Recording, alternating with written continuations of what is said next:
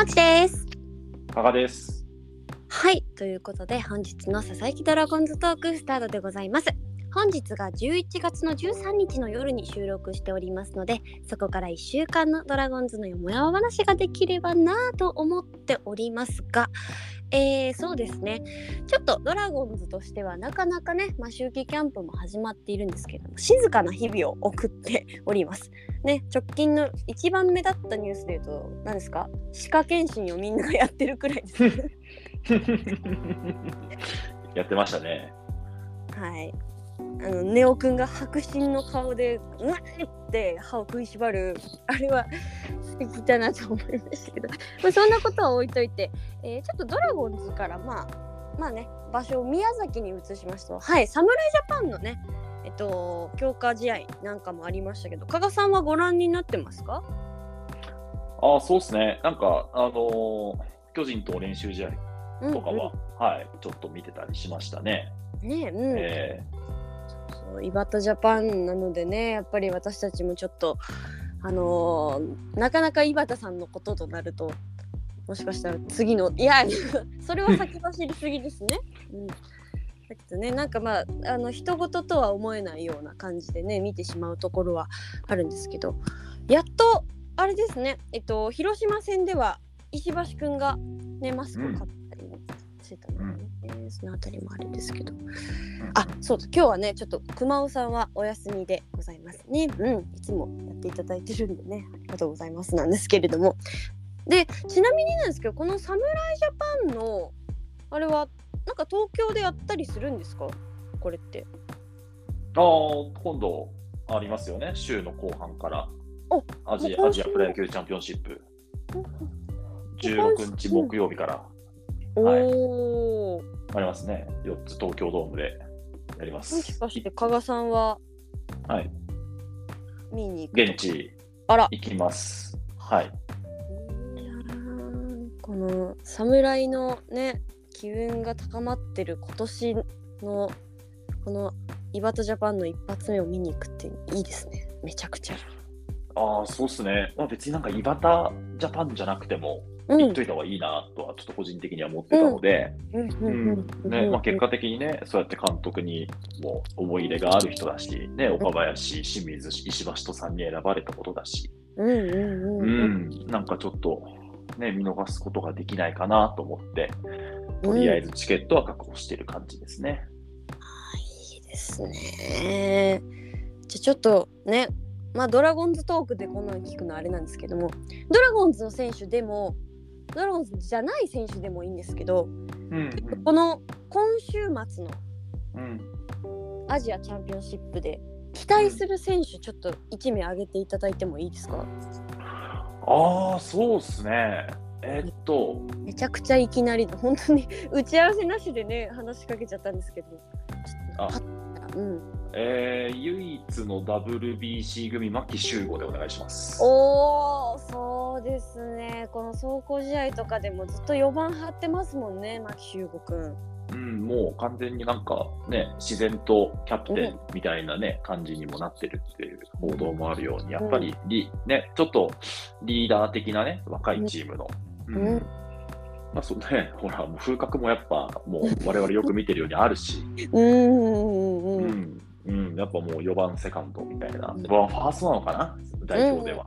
そうですね。ファーストの守備についてますね。ああ、そうそう、だからもう、そのバッティングとキャラクターで、うん。ね、その井端ジャパンの初陣にしっかり貢献してくれるんじゃないかなと思って見てます。うんいいですね、はい。えー確かにな。なんかやっぱりよく DNA にはやられてるイメージが。そうそうそうそうそう、そうなの、そうなの。あるから、うん、ね、なんかそのマキ君の明るい感じとこのどっしり構えた感じはねやっぱジャパンになっても健在なのかなと思いますね私もね。ね。うん、だから岡林が出塁して、牧が返すみたいなところをね、うんうんうんうん。いいですね。ぜひ見せていただきたいなとうん。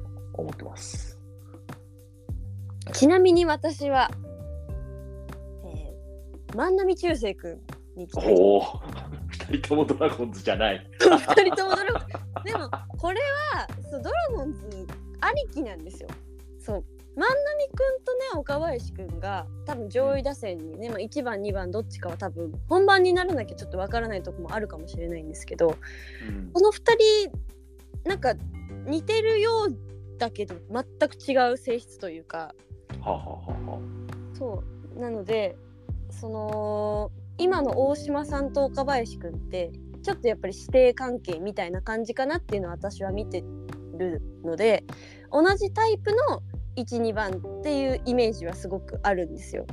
うんうんだけど万波くんと岡林くんって全然違うものの2人だからこの2人が打順で並んだ時にどういう反応になってくれるのかさらにさっきもねおっしゃってましたけどそこから真木くんにどんだけいいところでつなげるのかはたまた点が入った状態で持ってこれるのかみたいなところがすごくね気になるなと思ってます。うんうんうんうん。まあね、本番では多分センターとライトで、うん。守備でも、うん、連携取る間柄になるし、うんうんうんうん。やっぱね、あのマンチューのあのでかいホームランを見たいのはあるわね。わかる ねやっぱりなかなかね、見られる、あのセ・リーグ中心に見てるとなかなか、ー、うん。あの映像でしか見ら見られないので、うんうんうんうん。あのあの放物線、そしてライトからのレーザービームね、うんあれは売りになると思うから、新生侍ジャパンと。うん、確かに。見たいね。ね。ああいうの見るとやっぱりホームラン入る球場っていいなと思いますね。いやーね、ホームランテラス、まだ来年導入ないみたいですから、我が本拠地は。ねなんか立浪監督が明言したみたいなねちょっとニュース出てましたね。うん、なのでね、ちょっとそのホームランがポンポン入る東京ドームで、皆さんのホームランを見て、今年のプロ野球を締めたい気持ちはあるかな。ねビッグエッグだったらね入りますからねちゃんとね。ね、そうそうそう。うんそういうことですよ。うん。うん、ですね。まあ、えー、侍ジャパン以外にもねいろいろちょっと気になるニュースはあるんですけど、もしかしたら今日収録してる翌日ね14日なんですけれどもこの日がうん FA 宣言の期限あということあ、ですよ。そうだ、うん、そうだわ。でまあ今年結構 FA 市場かなりまあいろんな人が出ておりまして、うんまあ、それこそね侍でいうと田口選手ねヤクルトの田口投手だったりまあ我々が一番気になるのは、ライオンズの山川穂高選手なのかなとそうですね、そうですね。うん。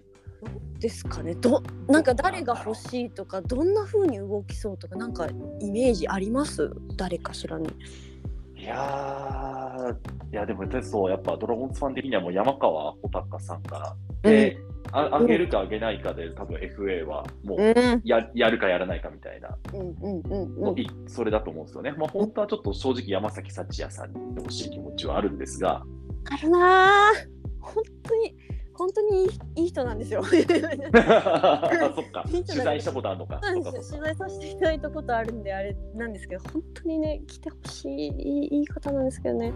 そうですね。やっぱりでも穂高さんですよね。うん、だね、まだ山川さんは、あの熟考というか、多分はい。最終日の最後に結論を出すみたいな方針っぽいのでね。うーんいやー、でもね、まあいろいろ、もちろんいろいろあるのは皆さんもご承知の通りだと思いますが、うん。純粋に、純粋にチーム強化のためには欲しいです。うんね。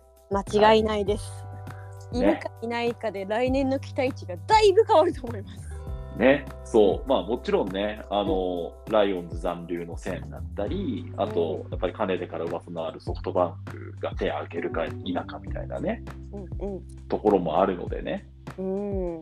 うん、ちょっとなんとも、まだ、まだ、あと1日うん、どうなるかっていうのはちょっとね、気になるところですが、うん。ね、もうこの 20, 20時間ぐらいですか？この間にパ多分出てくるんでしょうね、そう、ドンってそう、山川穂高 FA 宣言か、もしかしたら行使せず、みたいなね。中日獲得獲得あああーまだちょっと未来を見る見るの早すぎましたね。うんまあそうね、山川穂高 FA 宣言中日獲得調査ぐらいの文言で来てほしいな、プッシュ通知が。ねうん、うん、うん。4時でも起きますよ。4時に出ないか。まあ、まあ、新聞でもしかしたらちょっと濃厚みたいなの出るかもしれないからね、長官でね。うんうん、そうですね。うんうん、まずはちょっとそこ、まあうんね、そこだな、まず朝起きてみて、どう報道が出るかね。うん、うんまあね選手側からしても多分ねそれこそ中田翔さんと山川さんなんて多分ね、誰が出るかによってちょっと自分がどうかみたいなところももしかしたらあるんじゃないかなと思うんですよ。うん。ね。いや、今日本当よ。う。うんん月曜日だけど出なかったですね。本当にギリギリまで皆さん悩まれてるっていうことでね。ねえ、だから結局山川穂高さんと西川龍馬さんは、うん。えー最終日まではい。熟考という。塾校そうです。ね、で、一方で、あれかな、加藤隆之さんがはいはい残。留をすでに表明をしたんだよね、FA で言うとね。ねこれはハム的にはすごい助かりそうですよね。ねえ、そうそうそうそう。いやーね、結構やばいんじゃないかみたいな話とか、出てくんじゃないかみたいな話がね、うん言われてた中で、いやー、そうかと思って、だから、まあ、残るはこの野手2人、まあ、うん中田さんも含め3人か、ね。うん、ちょっとここで、うん、まあ、とりあえずドラゴン的には山川、うん行くか行かないか、うんいいけるか行けないのかっていう感じ。いけるかいけないのか 大学の飲み会のなんか出血みたいですね。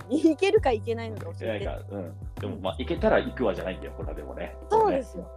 うん、宣言してくれないってことですからね。そう、そう、まずね、そうそうそうそう。まだそうですからね。うん朗報がね来ることになってますけどね。うん。えうん、加賀さんなんか最近気になるニュースとかありました？あえっとですね、今週って意外となんかいろんな出来事があったんですが。えーまあ、やっぱこれはちょっと触れた方がいいんじゃないですか。おえー契約更改で、あはい。えーあの大野雄大さんが、ね、いろいろいろ、ね、うんあの訴えをしていたっていうのは、やっぱちょっと今週は大きめの、まあ、ファンの反響が結構大きかったのかなとも思いますけどね。うんうん。放置さんだけが全文を載せてくれましたね。ね、一一番最後のあの、き切り取らんようにしてくださいねっていうコメントまでしっかりね。そうそうこれはこれはねちゃんと大野雄大さんのコメントと一緒に言っておかなきゃいけない大事なもう一つの事実なんで先にちょっと言わせてましたうんね。ねそうですねまあなんて言うんですかねやっぱファンから見てこうドラゴンズのね今年まあ2連続最下位でしたけどこういうことってやっぱ根が深いんだ根が深いんだってねよく笹空でもね言ってきたんですけど、うん。多分周りから見てる以上にやっぱり当の本人からそういう話が出てくるっていうことは本当にいろんなところでね雄大さんも言ってた通り変わらなきゃいけない場所たくさんあるんだなってちょっとね、うん、改めて思わされましたね私は。うんうんうんうんうん。うんそうね、まあ、多分まあ、一軍で今年1年間投げ投げ続けてたら、言ってたかどうかわかんないなと思ってて、うんうんうん、やっぱり、まあまあ、自分が怪我をして、ね、リハビリとかもしして、最後、ね、一応マウンド立てるようになってみたいな過程を過ごす中で、まあ、感じること、やっぱりそ、ね、あの自分、ね、僕らファンと同じように一軍の試合テレビで見て一喜一憂してるみたいな話とかもどっかでしてたはずだし、うんうんうんうん、でもちろんね、その内部にいるからこそ見えてることもたたくさんあるだろうし、うん。うん、まあ、その中でね、やっぱ、まあ、自分が言うことによっていろんな影響が、ね、うん。起こるっていうのは絶対分かった上で発言してるはずだから、うんね、でしかも、ほら、交渉は6分しかしてなくて、そこでは別に大した話もせず、うん。ね、あえて会見でやった方が取り上げてもらえるとか、うん。ううん。ん、そうそうそう、そういうすごい意図を感じる行動だったなと思いましたよね。そこはね本当にうーんなんかあれですよね。分数の短さとか時間の短さだけじゃないですよねきっとねうん、この、どこで話すかによっての起こることとかそういうことをすっごい、多分雄大さんなりに考えていい方に進むためにやってくださったんだなっていうやっぱそういう何て言うんですかねあのそれこそ FA の時の残留宣言じゃないですけどうん。王の雄大という男らしさみたいのに改めて、ねなんか胸打たれたなって思う瞬間でしたね。うん。あ、そうそう。なんか別に、一回、実際この会見の動画も、あの、うんうんうんうん CBC さんとかが YouTube で出してるのかな？うんはいで、まあ、一応見たんですけど、まあ、やっぱちょっと言葉選びながらね、結構、まあ、それでいて、やっぱ文字に起こされると結構、あの、強めというか、うん感じる、なんか説得力のあるようなね、うん言葉になってたりしてて、そうそうそう。まあ実際でもこれ、ほら、僕らファンの反響は当然そうだったし、やっぱ立浪監督とかもね、うんなんかう受け止めてなんか発言をしたみたいな記事とかも出ていたんでね。ね早速なんか査定になんかこういう項目加えたらみたいな話もねちょっと出てましたね。うんうん。まあそれだけでね、変わるかっていうとね、うんそれはなかなかうん、難しいと思うけど、まあ変えられるところからね、うん。着手していってもらって、そう、あの、いきなり吉吉信投手や岡本、村上みたいなのが出てこないとは言ってるので、選手うのね、ん。中でもね、うん。まずはなんか、できるところからやっていってもらって、うん。うん、ガラッと変わったというふうにね、うん、それぞれ思思えるようなね、うん。まあその第一歩ってとこかな。うんそうですね。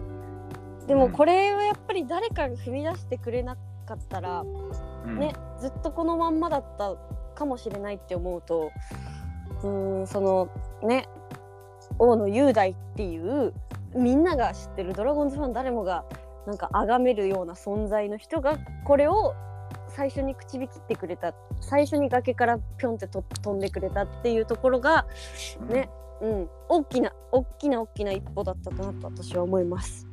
うん、やっぱまあ、王の雄大じゃないと言えないことだったと思います。こうんれは。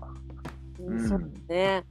うん、だから、まあ、ありがたいというかね、まあ、こういう人がいてくれてよかったなと、やっぱ改めて、やっぱ王の雄大がいるうちにもう一回やっぱ優勝はしないといけないなと。いやーマジでそうですよ本当に。うん。ね、いつまでもいるいるわけではないんでね、やっぱり。はい。そう。そうまでいると思うな。うん。ね、よく言いますからね。うん。そう。親とお金と王の雄大というこ大とでね。野雄大大事ですよ全部。全部、ね。全部抱きしめたいです今すぐ。キキ いやいやいやなんか変なこと言った。ちょっといろいろ語弊がありましたね今のはね。はい、大丈夫です。大丈夫です。大丈夫です。語弊はねあの ねねよくないですね。すいません。そうですね。うーん。まあ本当にねこれがねなんかきっかけで本当にねいい方向に来季に向けてね動き出してほしいなと思いますねすごくね。うん、そうですね。ううん。ん。そう。あそっか契約更改もねちょこちょこ始まってますけどね松山選手があめちゃあくちゃ跳ね上がってましたね。4倍増とかだっけ？そうですねそうもうちょっとあったかな。もうちょっとあったかな？ううん。まあ、それはね、まあもちろんベースがね、低いのもあるけれども、うんうんうん。やっぱりね、あんだけ後半戦、やっぱ彼の存在感すごかったんでね。うーん、本当にありがたかったですね。ねえ、本当に。まあよかったよ、ちゃんとそこは。うん、希望です。本当に。よ希望です。かったよかった。そうなんですよ。まあね、希望もたくさんありますからね。うん、そう、そうね。あの、卑屈にはなりすぎず。うんそうそうそううんあの、ネタにはしてくれるから、どうせ。た他人たちがね、他の人たちが勝手にネタにするので、僕たちは僕たちのね、目線で、うんうん、ものを見られるように、見つめてるって感じですね。うん。そんな感じですね。うんえー、えー、えー、ちなみにさん、他に、お、何何？どうした？そうそうね、ももしさんね、他にね、言いたいことああるんですよ。と、だっていうと、あうん。加賀さんは、あれですか、名護級は行きました？今ね、集あ。計してますけど。はい、あの、昨日ですかね、日曜お。日行ってきました。やった、は聞きたい。お、急にタメ口になった。聞きたいですね。何ですか？何、何聞きたいですか？わかんないですけど。気になる人はいらっしゃいましたか？ああ、そうっすね、なんかいろんな、なんか結構俯瞰して見てたんですよ、当日。あのもうもうスタンドの最上段、まあ、バックネット裏最上段で俯瞰して見てたんですけど、うんそうですね あの、せ最初に目についたのは選手じゃなくて、堂上直道コーチのノックだったんですよ。おっと が直道さんがコーチでノック打ってるんですね。はい。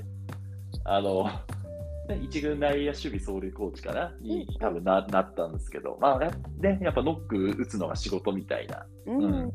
あの職職務に当たるんですが、うん。なかなかね、まだまだね、あの練習の途上だなみたいなところが感じられてます。そう、なんか、秋のキャンプに来たなっていうのをまずそこで感じるっていう、うんあのちょっとね、ちゃんとちゃんとゴロでね、あの内野手にその、それこそ村松君とか、福永君とかね、うんなんかそこら辺の二遊間の選手に対して打ったりしたんだけどね、時折それがライナーになっちゃったり、あの絶対取れねえだろうみたいな方向に打ってしまったりとかして、あの左右に振る振るときにね。これはやっぱ直道のノックがうまく上達すれば、ドラゴンズの二遊間の守備も良くなるのかなみたいなね。おね。おそうですね。って。ほらね、そうね、古くはやっぱそら、ほら、落合ノックや高城さんのノックでみたいなね、うん。逸話もやっぱあるように、大事大事なんですよ。大事なんですよ、やっぱり。そう。じゃあたまにね1週間に1回立浪ノックの日を作って、うん。それでねこうコピーじゃないですけどねいやいやそんなそでも私立浪さんがノックしてるの見たことないわけじゃんどっかで見た気がするの。いや。本違うかもしれない。それは。当あら、いやでもなんなんでこんなことを言ったんだろう私は。記憶の片隅に。いやーないかな。ないか。あれあれか。ペッパーですね。あー、誰かに投げてもらって打ち返す。そうですそうです。腰をそれを張っ見たんだ。てそうボールをちょっと投げてこの端から端のやつを取るっていうのを見てました。ねああ、はいはいはい。ちなみにですね、立浪さんは、序盤にちょっと、あの、姿を現して以降、ほとんど、あのグラウンド上には現れませんでした。妖精さんですか？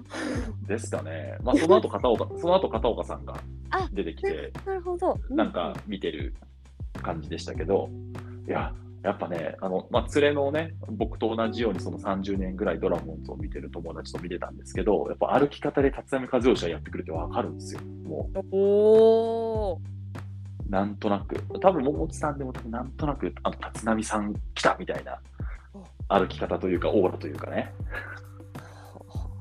うわ、監督来たみたいな。すぐ、すぐわかる。うん、あのバット、バットをね、杖、半分杖にして持ちながらね。ありましたよそうだそうだ。で、ちょっと足で、あの止まったら足組みながら、バットをその置いその地面に置きながら、ね。そうそうそう。このちょっとそれで見る。地面に突き刺すような感じで。あそうそうそうそうそうそうそう。そう。相変わらず、やっぱ雰囲気あるなと思いながらね、あ見てましたけれども。はい。まあ、うん。いやあの首脳陣の話ばっかしてもあれなんで、一応、ちょっとすると、ちょっそうですると、えっと、梅津投手がね、あのブルペンで多分、うん。めちゃくちゃ長い時間投げてたんだよね。うんうんうん。そう、しかも多分8割ぐらい力多分入ってたと思うんだよな、まあ、すあの変化球を交えてやってて。うん。やっぱね、あのーまあ、一軍でね、今年久々に戻ってきて、勝ち星も上げられてね、うん、いよいよ来年からまた復活ロードみたいな、ガチとうん思ってるさ中で、なんか11月の半ばであれだけの熱量を持ってうん、ピッチングしっかりできるっていうのは、やっぱちょっと、あの、心にね、心に熱いものが来るものがあったし、うん。うん、あの、まあ、本人も多分テーマを持って、いろいろ、あの、あれだけの球数を投げるみたいなところはあったと思うから、うん。うん、あの、まあ、一つだけ本当にあの、順調に、うんうん体に、怪我だけには気をつけていただきたい。あの、ねうんそうです。うん。あの、僕がこういう選手って多分本当にそんなに多くないけど、あの、怪我だけは気をつけてくれと。あの、うん言いたい選手ってそう。でもやっぱ、もうやっぱ梅津と石川昂弥に関してはそれ、それだなと思った、改めてキャンプで見て。なるほどそうですね。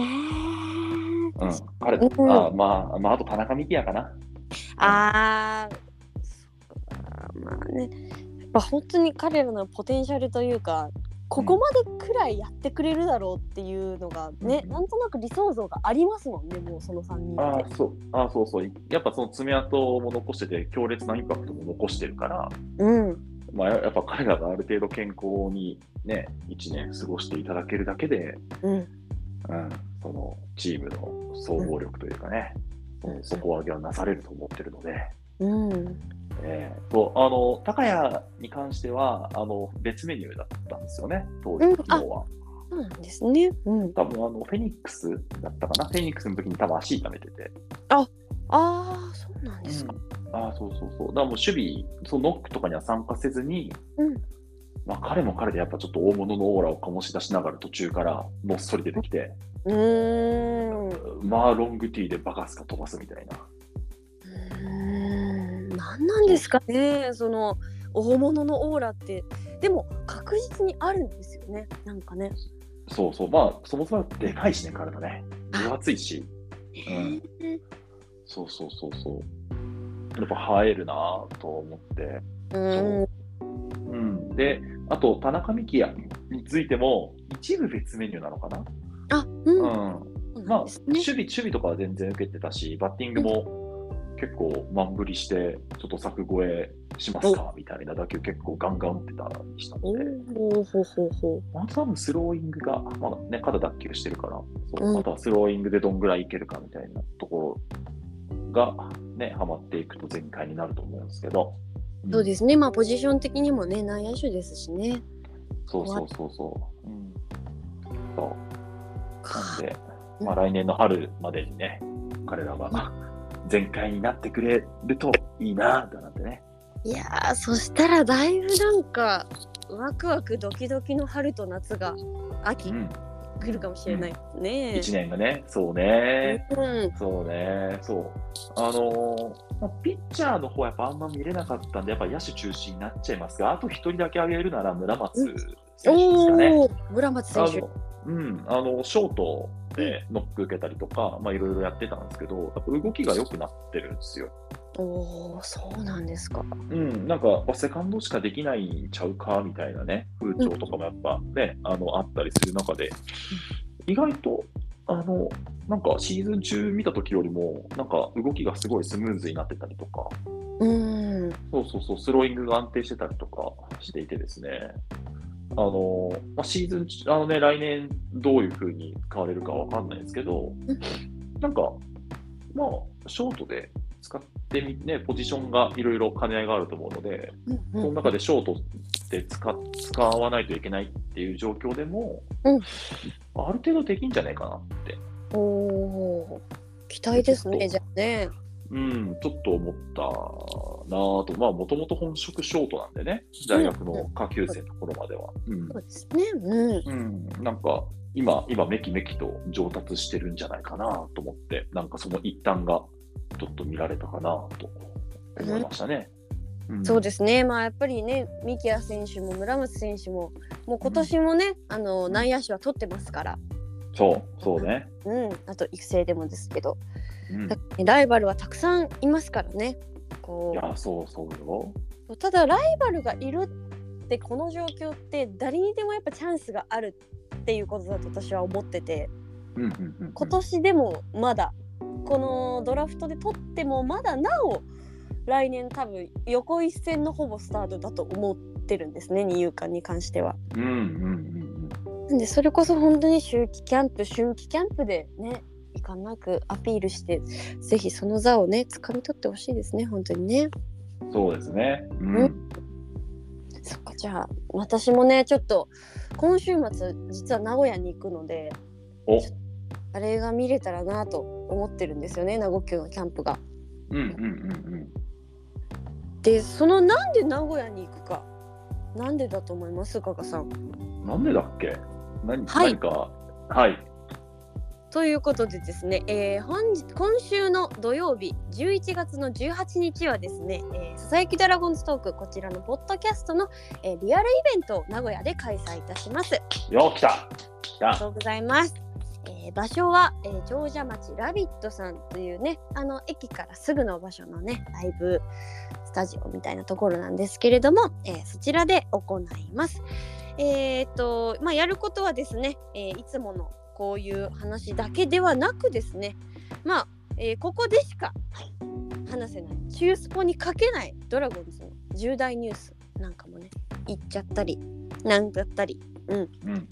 それからまあそれぞれのソロコーナーのネタをちょっとね初めてネタ見せみたいなここで多分私も初出しのネタなので、はい、ドラえーマラとかでもやってないやつをちょっとやらせていただきたいなと思っております。ほうえー時間はですね、えースタートが開演が18時、えー夜の6時からになっております。だいたい2時間くらいを想定しておりますので、えーぜひ来ていただければと思います。えー興味のある方ね、料金や、えーその他詳細など、えーとティゲットという、えーページに書いてありますので、えーとですね、こちらの佐々木ドラゴンズトークのなんていうのかな詳細欄概要欄みたいなところにもね記載がありますのでぜひそちらから飛んでいただくか、えーちょっとね見にくいかもしれないですけど私のインスタグラム今日更新した場所にも、えー記載しておりますのでよかったらそちらもチェックしてください。またですね、えーこちらの1週間後だいたい1週間くらいに、えー名古屋だけではなく東京でも、えーイベントの方を開催いたします、えー東京の方は、えー平日金曜日フライデーナイトに開催させていただきます。東京の佐々木ドラゴンズトークのえイベントになります。こちらは、えーリリーズ神田スタジアムさんと呼ばれる、まあ、野球好きの間でね大人気の居酒屋さんの形でねちょっと早めの忘年会のようなスタイルで、えーさせていただきたいと思います。このねリリーズさんっていうお店ちょっとねもう来ていただくだけでもちょっとびっくりするくらい野球好きには本当たまらない空間なので、うん、ちょっと懐かしさみたいなものも感じてもらいながら、えーこちらでもねまたちょっと別なものを私は別なネタは東京は東京で持っていこうと思いますので、うんその話もできたらなと思っております。そうですねここでしかない多分リアルイベントでしか話せないこともたくさんありますのでもしご興味ある方ご都合よろしい方は、えーぜひ、えーページホームページの方から、えー飛んでいただくと、えー予約できますのでぜひ予約お待ちしております。はい、お待ちしてます。そんな感じかな？そうですね。えっと、名古屋の、うん。はい、イベントも今週末迫ってますが、まだ、はい、うん。あの予約全然取れますんで、あと、はい。まあ、一応、ざっくりした数は言いますか、残りの席数。あそうですね。あとね10席くらいあるのでぜひぜひ、うん。ぜひぜひ、まだまだ、あの、駆け込みでもいいので、来ていただけると嬉しいです。そうです。生で会うおもちあんは、加工詐欺してないのかちょっと見に来ていただきこ本当は実はこんなやつ存在しないんじゃないかみたいなのをねチェックするがてら来ていただけると嬉しいです。いや、これ、え、だって、ももちさんも結構、公の場に出るの？久しぶりなんじゃないの？あもうめちゃくちゃ久しぶりですよ。それこそ去年の名古屋のイベントだと去年の滝野さんのイベント以来ですね。うわだからもう、本当1年ぶりとか？うん、そ1年んな感じ？くらいですね。ああ、これはやっぱ名古屋近郊のももちあんファンは行かなきゃいけない。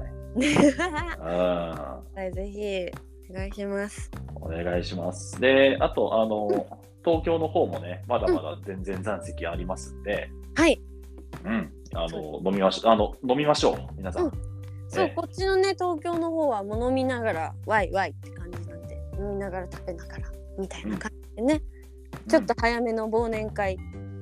フライデーナイト、花金楽しんじゃおうぜっていう。うん、Z ね、ZEZ ですね。Z いいです。Z ですあの、星もついてますね。